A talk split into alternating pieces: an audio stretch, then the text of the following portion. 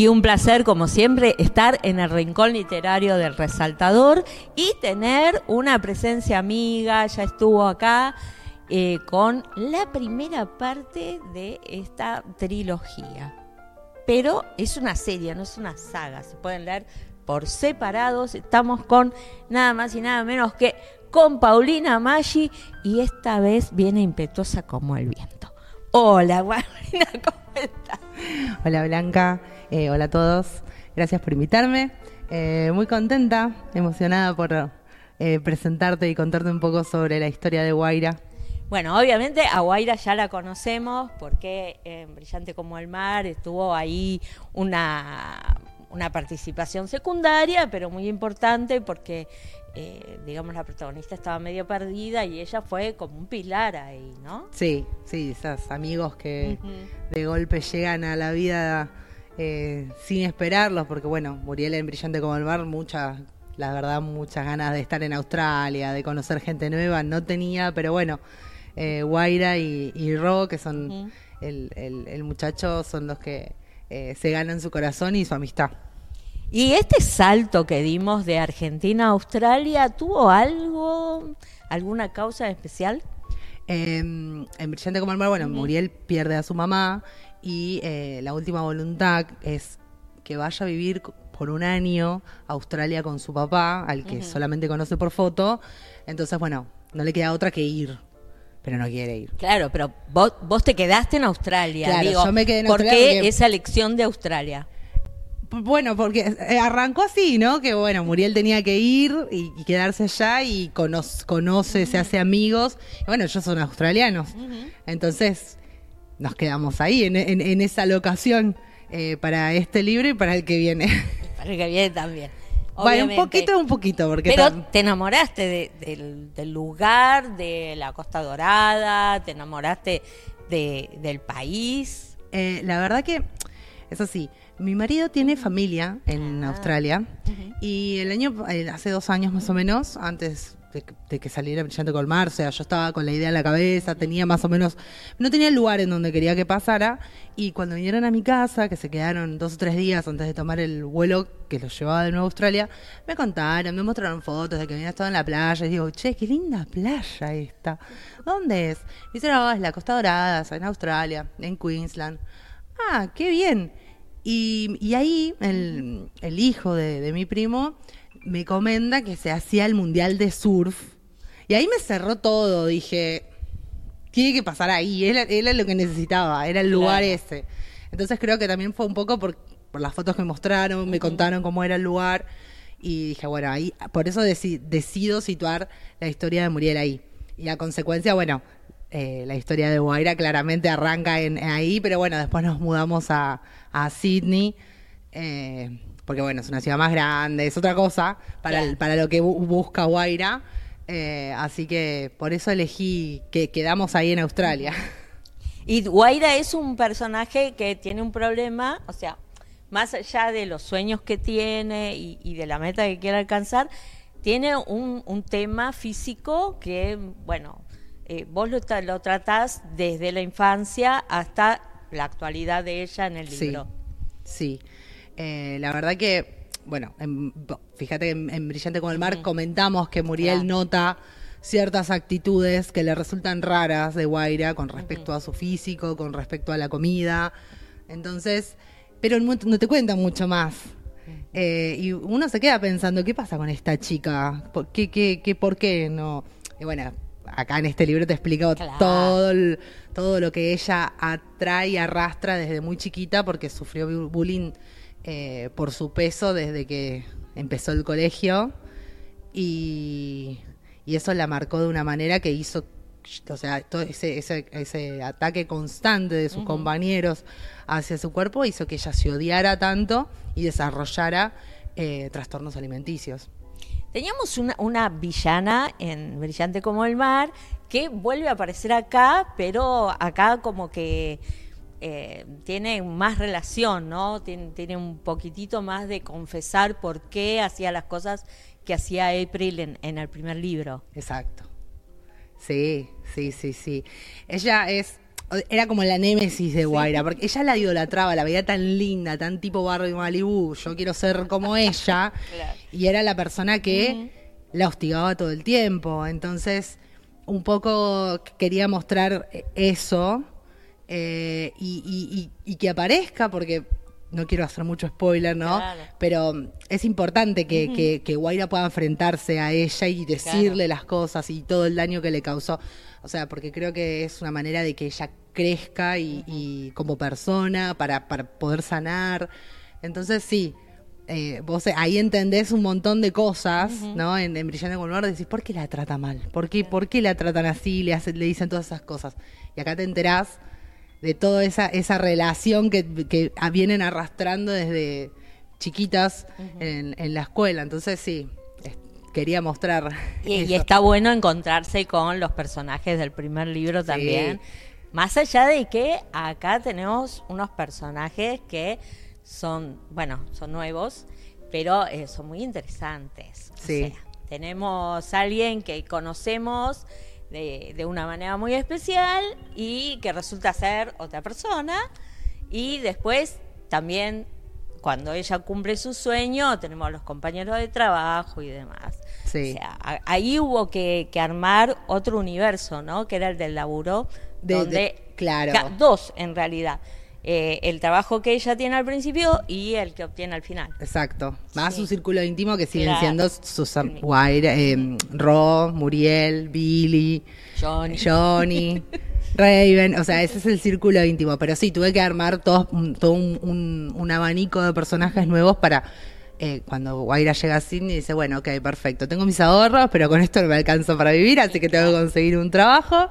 Y quieres ir a castings, porque ella tiene el sueño de convertirse en una estrella. Eh, y ser actriz, modelo y todo lo que, lo que ella sueña. Entonces, eh, digo, bueno, ¿de qué puede trabajar para que también pueda ir a hacer, las, eh, hacer los castings. Y ahí, bueno, dije, de camarera. Entonces empieza a trabajar como camarera de noche en un, en un bar medio así, tipo... Eh, Hooters. claro. Eh, y bueno, y todo ese ambiente, y ahí, bueno, conoce a, nuestro protagonista masculino en una situación media rara que vos decís, ¿qué? ¿qué? Claro, y que después descubrimos quién es. Claro, después. Pero ella no tiene la menor idea de quién es porque cabe destacar que Guaira no usa redes sociales, no, no, no tiene Facebook, no tiene Instagram, no tiene Twitter, no tiene nada, por una cuestión de que en el pasado a ella la hostigaron mucho por redes sociales, eh, subían imágenes de ella y, le hacían ciberbullying, digamos. Claro, para, preservación, ¿no? Claro, para preservarse ella decidió cerrar todas sus cuentas y no tener ningún contacto. Entonces, claro, ella está como en, no sabe lo que pasa en las redes. Y esta persona que ella conoce es una persona importante e influyente, pero no tiene la menor idea de quién es. Mejor. claro. Mejor porque así se dan las cosas. Sí. Bueno, hay una cosa que yo veo, porque este volumen que ustedes ven acá eh, es más o menos como el de Brillante como el mar, o sea, así de gordo. Sí. Bueno, ¿cómo sale así, cómo fluye estas, estas historias para que te queden así gorditas? Eh, más o menos. Como, que hay mucho para, hablar de ellos, ¿no? O sea, se metieron adentro tuyo y tienen que, expresarse. Yo siempre cuando escribo eh, tengo la particularidad de, por ejemplo, sigo el, el, libro de Muriel tuvo 36 capítulos, el Guaira tiene que desarrollarse en 36 capítulos también, más o menos. Puede ser uno, dos más, pero no más de eso. Eh, entonces, y trato de, como yo soy 100% mapa, o sea, soy una escritora de mapa, no dejo que, a los personajes hagan lo que quieran. Y, no, yo digo, bueno, primero tiene que pasar esto, luego esto, me armo toda una escaleta. en el donde hago un breve resumen de lo que quiero que pase en cada capítulo, hasta el final. Una vez que completo toda la escaleta, ahí que tengo ya todos los personajes creados, los lugares en donde se va a mover, y una vez que tengo todo, todo, todo, todo creado, recién ahí es el momento que me siento a escribir y a desarrollar. Y digo, Muy bueno, prolijo. Claro. A ver, en el capítulo uno tiene que pasar esto, esto, esto y esto. Listo, a desarrollarlo. Y ahí empiezo a meterme la historia y tal vez pueden cambiar algunas cosas de la escaleta, pero yo tengo una base sólida en la que trabajar. Entonces, es como que digo, bueno, no, no me voy por las ramas y tampoco eh, lo, o sea, tiene que pasar lo que tiene que pasar para que surja la historia. Na- nada más. Y sí, me gusta escribir y sé que escribo largo, pero bueno. Eh, me per- al estar narrado en primera persona desde, desde el punto de vista de Guaira, me limita, me limita un montón, Claro. porque me das la tercera persona y en vez de tener 320 páginas va a tener 500. claro. Porque Ah, al- a, a mí, a mí me pasa eso. sí, sí. El tener de- el, el poder del narrador omnisciente y el yo saber lo que piensan todos los Claro. personajes. eh, Te vas a todos los personajes. me- Claro. Si bien tengo una historia central, también, bueno, uh, esto, que piense esto estaría buenísimo y que pase esto. Y, que, y ahí es donde a mí se me empiezan a acumular las hojas. Entonces, por eso decido hacerlo en primera persona. Entonces, me limita a no extenderme de más. Pero es una, es una autolimitación. Sí, sí, totalmente. Sí. por ejemplo, el tercer libro, que es el de Ro, es un poquito más largo.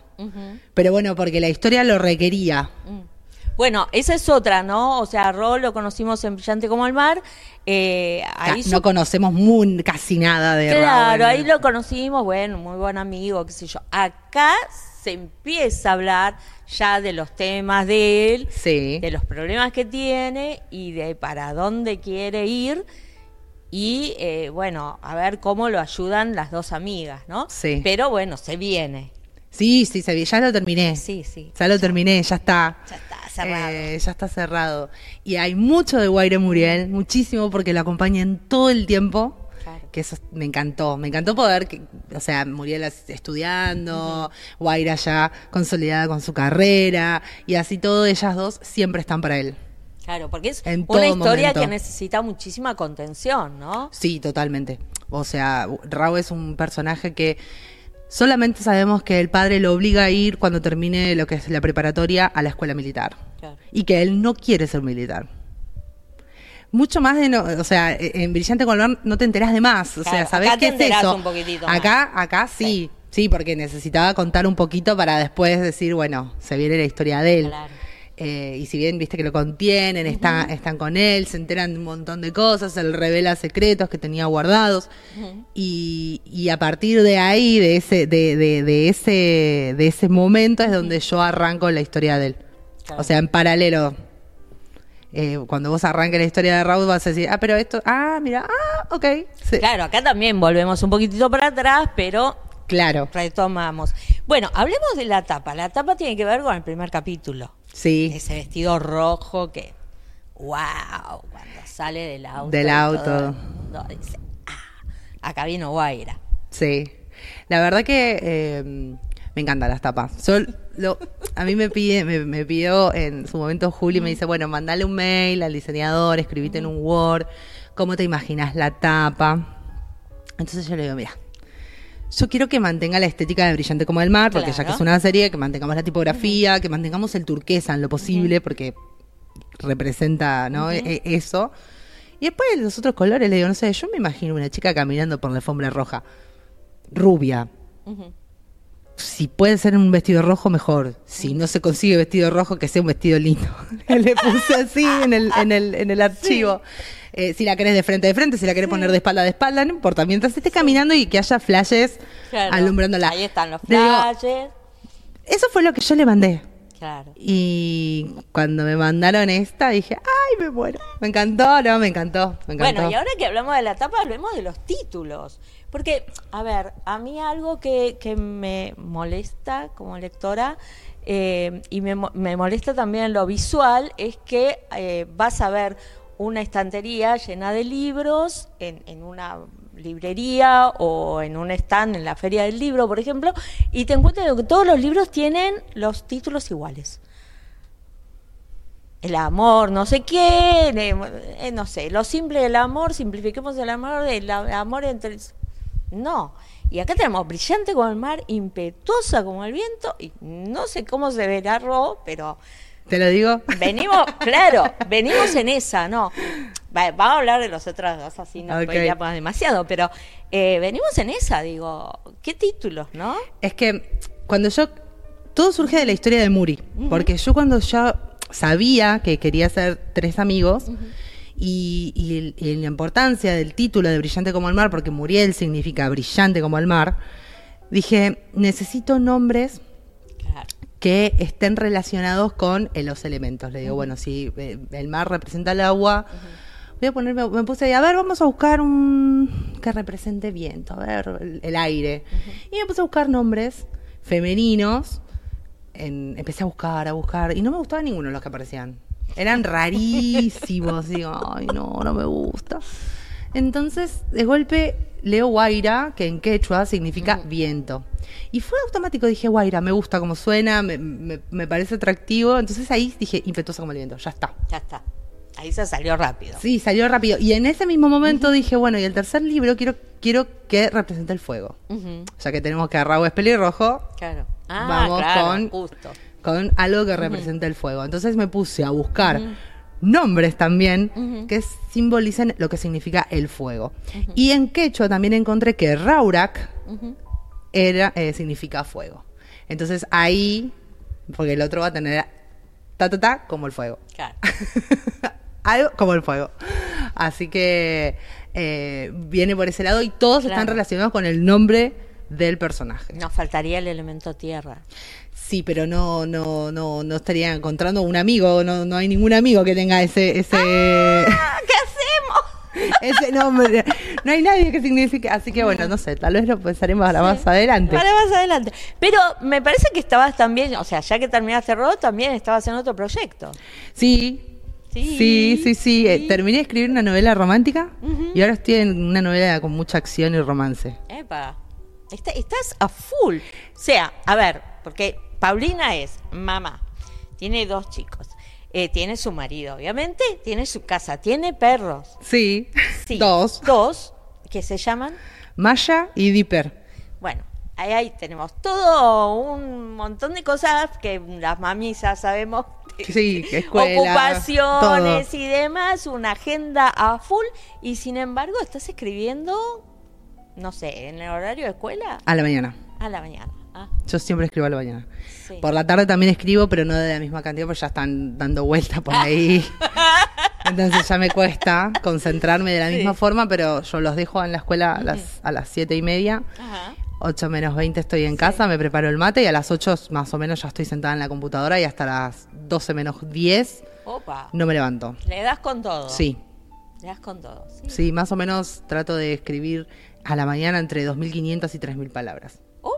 Un montón. Sí, es una meta que me pongo Sí. yo, ¿eh? A, Sí, ve- sí. a veces llego, a veces la paso, a veces no. Pero bueno, siempre trato de escribir esa cantidad. A veces a la tarde completo lo que me falta, o, eh, o en ratitos que estoy eh, esperando que los nenes terminen de entrenar, ok, me llevo mi cuadernito y... Y empezás a notar. Y bueno, todo esto tiene que ver con que sos reorganizada. Es que sí, si no, no podría. Claro. No, no podría. Yo terminé la historia de Ro. terminé de escribir la historia de Ro, que la verdad que me encantó, pero me dejó agotada emocionalmente. Y dije, necesito escribir algo que me. Que Que, me distienda, cabeza, que sí. me haga reír, que me Ajá. relaje. Entonces dije, vamos a probar con una comedia romántica. Y esa no la planeé mucho. Esa, si bien sabía más o menos que era lo que quería, esa dejé que fluyera porque necesitaba eso, ¿viste? Ah, no tampoco, claro. tampoco tanta estructura, sino más bien mm, divertirme, poner a la protagonista en situaciones inverosímiles. Vos decís, ¿qué le pasa? No me molesta, puede estar pasando esto y reírme. Y la verdad que me encontré con que me encanta escribir comedia, que no tenía la menor idea que me gustaba y que me iba a divertir tanto. Mira. Y fue terminar esa novela y, y sentirme súper feliz. Y después, bueno, ahí sí dije, bueno, me gustaría ahora, tenía un proyecto ya eh, anotado en mis libretas que, que- que- con- mucha acción, que requería más de investigación, una planificación bastante más complicada a todas las novelas que, que- que- que escribí hasta el momento, porque tengo un grupo de ladrones que tienen que robar algo. Entonces tenía que Claro. meterme en la mente Ah. de un criminal, de un ladrón Claro, y estamos ver ahí entre la gran estafa y una la casa de papel. Ponele. Y digo, bueno, armarme todo el plan, cómo van a entrar, cómo lo, qué, qué iban a hacer, cuántos personajes voy a necesitar, qué rol ocupa cada uno. Entonces tuve que planear, ahí sí me tuve que robo. sentar y planear un montón de cosas. Y Paulina, eh, ¿cómo es la planificación para que salgan los libros? Porque, digamos, Impetuosa como el viento tuvo su presentación este año, Sí. lo presentaste en la Feria del Libro, Sí. Eh, seguiste también con otras presentaciones más. Eh, no, la presentamos en la Feria del Libro eh, y después, bueno, sí, estuvimos en, Ujú. en- en un cúspide, Sí. firmando, eh, pero no, no, después no hubo una presentación aparte. no, fue la- formal fue- no, fue la digo, feria. fueron. Eh, y si Dios quiere, el año que viene sale Raw, Ujú. así que vamos a esperar. Claro, porque tenés dos ahí que también están en la gatera. Y no, tengo más. No, sí, bueno, pero, Pero- digamos, dos ahí que, me- que nos estás contando. Claro, pero bueno, es- están ahí. Están Están, ahí, ahí. No, sí. no, no tengo eh, un contrato con esas novelas, nada. O sea, yo los- yo escribo porque lo necesito escribir. En algún momento si me dicen, che, ¿tenés algo? Ah, mira, tengo esta, esta, esta, esta. ¿Cuál crees? Claro. Claro, no, pobre, la editorial se debe volver loca porque dice, bueno, no. ¿Qué, qué te gusta? ¿Qué, qué querés? ¿Querés robo? Acá tenés. ¿Querés Claro. reírte un rato? Acá tenés. Y podríamos después, cuando salga Roa, hacer la cajita, ¿viste? Que del sí. fondo te hace unas cajitas hermosas y ahí podríamos. Sueño con eso. Claro. Que ¿Le lo ponemos sepa. algún nombre a la serie? Yo la pensé como serie de amigos australianos. Ajá. Aunque Muriel sea argentina, no importa. No importa. Ya está. Ya está, ya está. Está es- totalmente adoptada. Eh, Claro. pero me- me la- yo siempre la- en mi mente la llamé así, como serie de amigos australianos, pero no es que le puse, no sé, en mi mente siempre so- sonó así. Claro, Así bueno, que vamos a ver cuando hagamos la cajita. cuando hagan la hacemos. cajita, si me muero por ver esa cajita, me vuelvo loca. Creo que fue una de las primeras cosas cuando firmé el contrato de Sí. Brillante como el mar, que bueno, ya le había contado que iban a hacer tres libros. Y lo primero que dije fue, yo ya me muero porque estén los tres, porque los quiero ver en la cajita, en el bot set. Nada más. Claro, Después nada no me importa. Claro, ya está, ya está. Ese es mi sueño. que tenga la cajita ahí. Claro. Bueno, eh, recién hablábamos eh, de, de la pasión de tus hijos por el básquet y me decías que tenías en mente algo también que tenía que ver con el deporte. Y es que me gustaría, me gustaría escribir algo así. En realidad, eh, yo cuando era chica jugaba al volei, Ujú. jugué muchos años al volei. Y me gustaría, me gustaría porque es algo que siempre me gustaron los deportes y estaría bueno tal vez armar una, también una serie juvenil que tenga que ver con, con algún deporte. Lo tengo pensado. También mucha gente me pide la historia de Raven. También, sí. Todos me dicen, esa nena tiene que tener su historia, porque es adivina y se merece. Y le digo, bueno, pero para, a ver, en Brillante como el Mar tiene 11 años. Claro. Bueno, 12, pero 13, hasta que se termina de editar los otros. Sí, puede parece cumplir 15, 16, es lo que me dicen todos. Tenés que... Bueno, vos recién me dijiste línea juvenil y mm, eh, yo tengo eh, algún prejuicio con esto de, ay, literatura juvenil, qué aburrido. Y sin embargo, a mí me encantan mí estos libros, eh, los de Juli, los tuyos. Yo no los siento como literatura juvenil. O sea, como esta cosa de, ah, no, porque son juveniles, a los adultos eh, no, nos, no nos llegan, digamos, y al revés, a los jóvenes no les llega la literatura adulta. Adulta. Y no sé, me parece que son etiquetas que... Sí, a mí, me, me- a mí, por ejemplo, lo que es lo- los libros juveniles, a mí me Sí. encantan. Es uno de los géneros que más leo y más consumo. Eh, más allá de que obviamente que la romántica histórica me fascina y me parece increíble. Eh, pero su- me parecen, qué sé yo, hay libros que, eh, por ejemplo, de- está bien, es de fantasía, ¿no? Pero la, la saga de mm, Acotar, no sé si la leíste, una corte de rosas y espinas, una Sí, bueno, son un montón. A mí esos libros me encantaron y dicen literatura, literatura juvenil. Yo los empecé a leer y a mí me volaron el cerebro y me leí todos los libros en una semana. O sea, Claro, por eso digo, es como una etiqueta que, eh, o sea, vos me decís, ay, eh, este libro de literatura juvenil, te pongo cara. Sin embargo, yo tomo el libro y, no sé, me lo termino en tres días porque no lo No lo- siento. no, no, O a mí- como que, viste, literatura juvenil tiene que ser para jóvenes, literatura adulta para mayores. o, o lo mismo que la romántica, que la etiquetan como literatura rosa. Claro, tal cual, sí. Y no, no, es, es literatura, no importa lo que sea. A mí, me, bueno, te- vos- a vos te gusta creer que leo literatura. Bueno, vos Sí. créelo, a mí me hace feliz leer lo que me gusta a mí, así que me da igual lo que piensen los demás. Es, es, Claro. es- es así. Tal cual. Eh, a mí me gusta leer, disfruto de, de eso. Eh, aunque ahora estoy media vaga. eh, Bueno, me estás escribiendo pero mucho. estoy escribiendo mucho, eso es lo que pasa. Claro. Me pasa que cuando estoy escribiendo no, no suelo engancharme tanto con libros, o si me engancho tienen que ser libros que sean re diferentes a- al estilo que estoy escribiendo. Claro.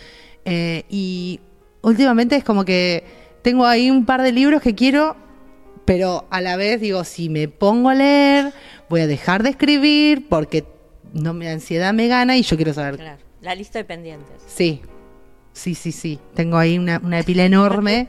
Entonces, pero bueno, a veces me llevo un par de libros cuando me voy al- a los entrenamientos y eso sí, también me llevo, me llevo algún que otro libro. Pero mm, este año estoy más, más eh, vaga con lo que es la lectura, pero bueno, pero estoy escribiendo un montón, entonces tampoco me, me atormento con eso, porque si no me siento Está, mal. está compensado, está compensado. Claro. Si no me siento mal, digo, ay, es un montón que no leo algo. Digo, bueno, bueno, pero estoy escribiendo. Está bien. Leo un montón de lo mío. Claro, es Pero- un consuelo. Pero bueno, eh, así que sí, sí, sí. Paulina, te agradecemos muchísimo este ratito que estuvimos hablando.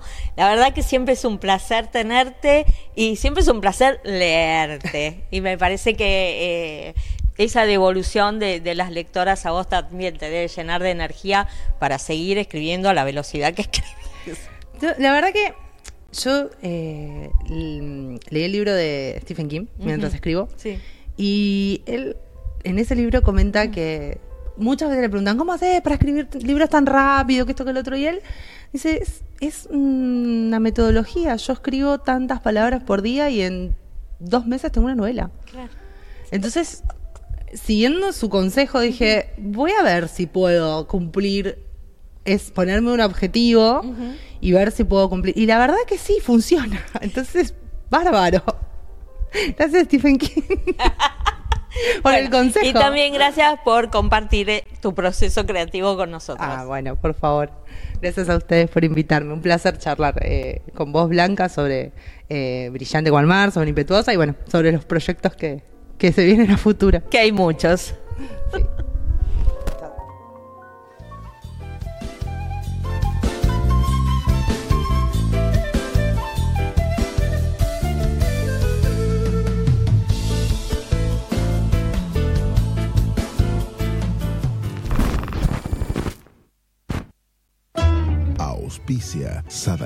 Sociedad Argentina de Autores y Compositores. La música está de fiesta.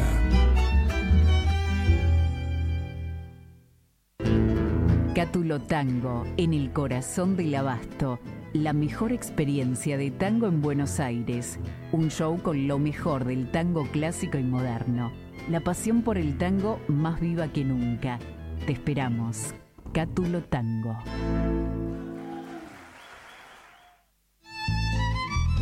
Fábrica de envases de hojalata en Basil.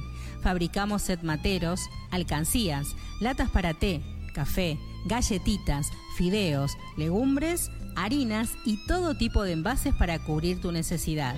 Vos elegís tu modelo, tamaño y color. Contamos con un departamento de diseño gráfico y desarrollo industrial. Envíos a todo el país. Venta mayorista y minorista. Consulta SAL 5411 5315 2580. Seguinos en nuestras redes, en Instagram y en Facebook, arroba en Latas Decoradas. En Basil, apoyando siempre al folclore argentino. ¿Tomamos mate? Elegí yerba mate Don Omar, de sabor suave y súper rendidora. Carga tu mate de energía. Don Omar te acompaña todo el día. Escuela Taller de Música Rubén Ferrero. 35 años de experiencia.